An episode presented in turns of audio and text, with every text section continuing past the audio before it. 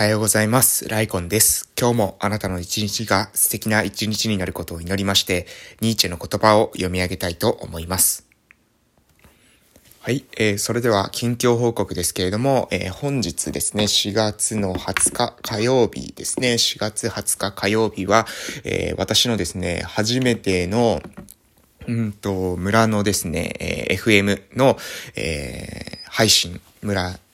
え村の FM 配の、え番組を持たせていただいたんですけど、そこでの配信が、え初めて行われるということです。えここからですね、4月、今日が第3火曜日なんですけれども、え5月の第3火曜日も、え6月の第3火曜日もという感じで、第3火曜日、毎月1回ですね、は、え私の、え配信が、えあるということです。え FM ですね、番組持たせていただいて非常にね、えー、まあ、光栄でございます。えっ、ー、と、内容はですね、村おこしラジオということで、えー、聞いていただけるかなと思います。FM 受験ですね。FM 受験。これね、インターネットラジオとかで多分聞けるのかな？どうなんでしょうね。聞けないんじゃないかなと、え思いますので、もし、えこれ、えー、私のですね、某村、もう言ってますけどね、え、受けんって言ってますけど、あの、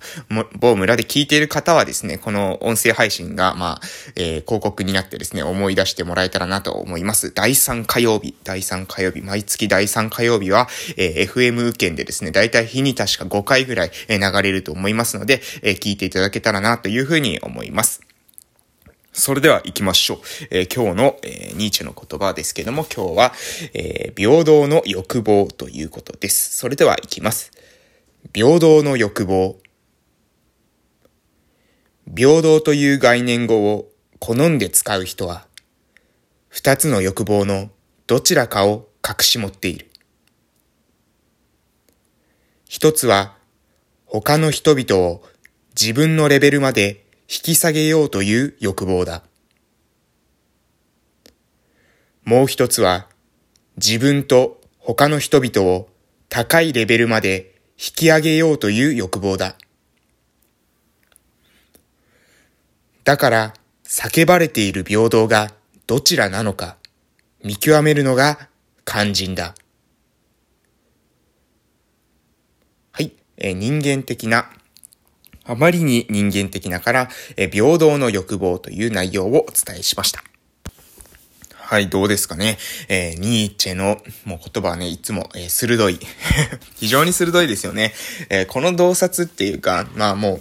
う、うん、もう本当に、この洞察っていうのは、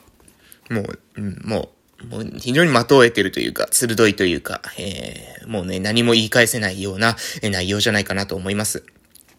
平等平等って、えー、これ結構ですね、私も村に来て村おこしをしてるとですね、えー、なんかそれって不平等じゃないみたいなことをよく言われます。えー、これはですね、よく言われます。でも、えー、その時にですね、その平等というものが何なのかっていうことを、これ、これをしっかりですね、聞き分けないといけないんですね。例えばですね、え、私は今ですね、え、少人数の、え、オフラインサロン、少人数型の、えオフラインサロンっていうものを、えスタートしてます。それは、えっ、と、まだスタート段階なので、え試しということで完全に、えお金はもらわない、いただかないという形でやってるんですが、えこの時にですね、あの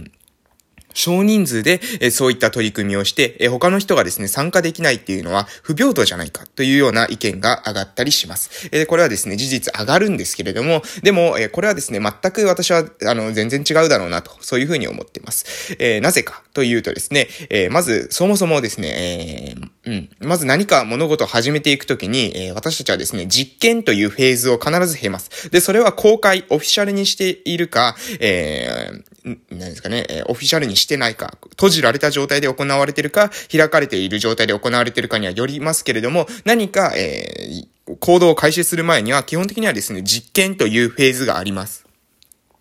これベンチャー企業でも、えー、やりますよね。必ずシードという段階ですね。もうその最初の、えー、市場調査というんですかね、えー、実際にその需要があるのかどうなのか、もしくはその自分たちの一度製品を、えテスト型で、え出してみる。こういったフェーズがあります。で、えこの時にですね、えまず、うん、そのフェーズ、その、そういったフェーズを、え経ている時に、いきなりですね、いやいや、それを全員に向かってやれよっていうのは、要するに、まあ、例えばですよ、あの、まだまだですね、そのエラーが起きてしまっているようなな状態のアプリとかですね、ゲーム、これはですね、ちょっとまだ全体には出せないなと言って、えー、いる状態のゲームを全体的に出してしまって、で、その結果ですね、クレームが殺到するっていうことにつながるわけですね。その、これが、これテスト版なんですけどっていうふうに、えー、思っていても、周りの人はね、これせ、えー、みんなに出してるんだから、そんなものある程度のものにしてから出しなさいよみたいな人たちにも、えー、平等という概念に基づいて全員に配っていたら、これどうなるかっていうと、えー、そういったですね、えー、誹謗中傷、もしくはそのクレーム、しかもですね、その相当な、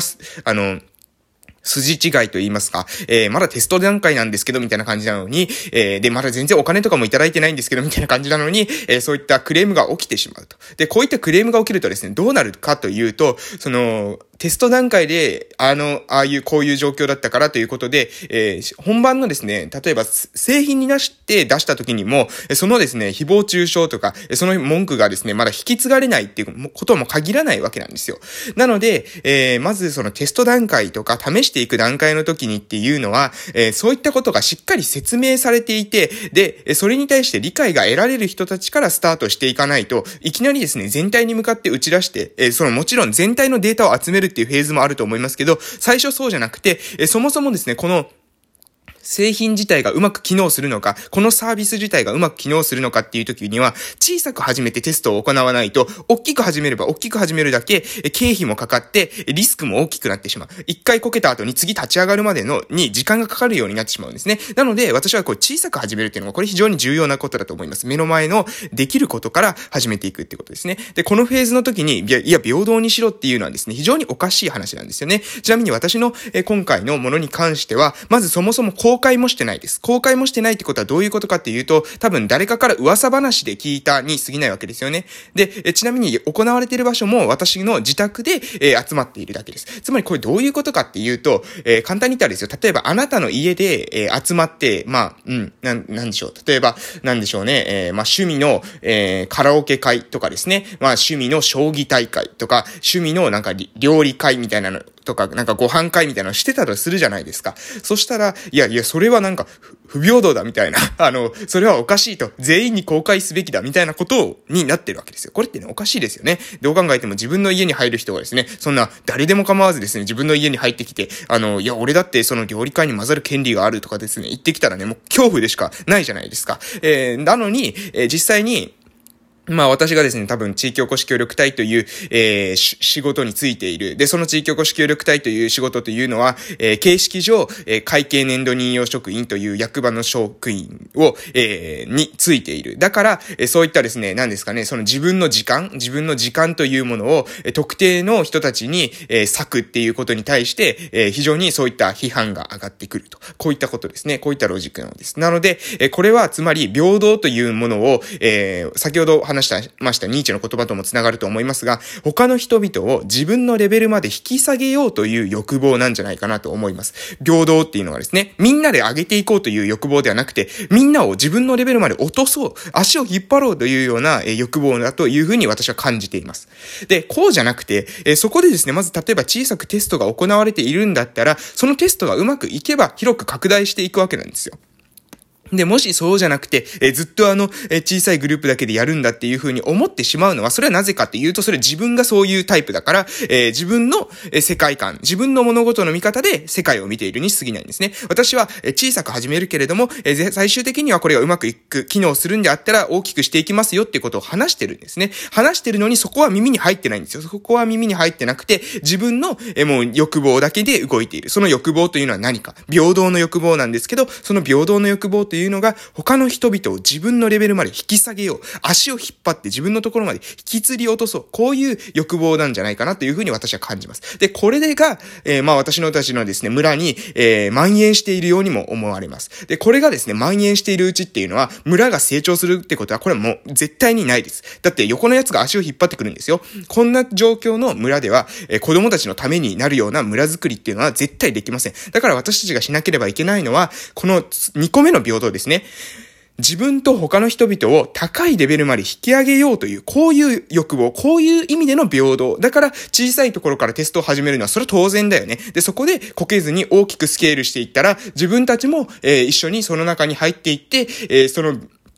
自分たち全体で、村全体で高まっていくんだよね。そういう風に考えて、えー、くれる人、そういう風な思考が持てる人っていうのが増えてくれば、これは自然に村なんて何をしなくても、えー、栄えていくだろうと思います。なので、えー、私たちはですね、その、まあ、村の人たちの話を聞いていると、え、あの人が悪い、この人が悪い、あのシステムが悪い、このシステムが悪い、え、こういったような話が絶対に上がるんですけれども、でもそれはですね、私は幻想だと思ってます。私たちのシステムっていうのは、基本的に民主主義に基づいていて成り立ってますので、民衆の総意が政治の総意を決めます。で、え民衆が、のニーズ、民衆が思っている欲求が、えー、あの、その集団の欲求に反映されてきます。なので、私たちの本当の本心、心の底の本心がですね、この村を良くしていきたい。この村を高いレベルにみんなで引き上がっていきたい。みんなでですよ。これをあの人はダメ、この人はダメとかやるんじゃなくて、全体で、えー、高まっていきたいというふうに考えるのであれば、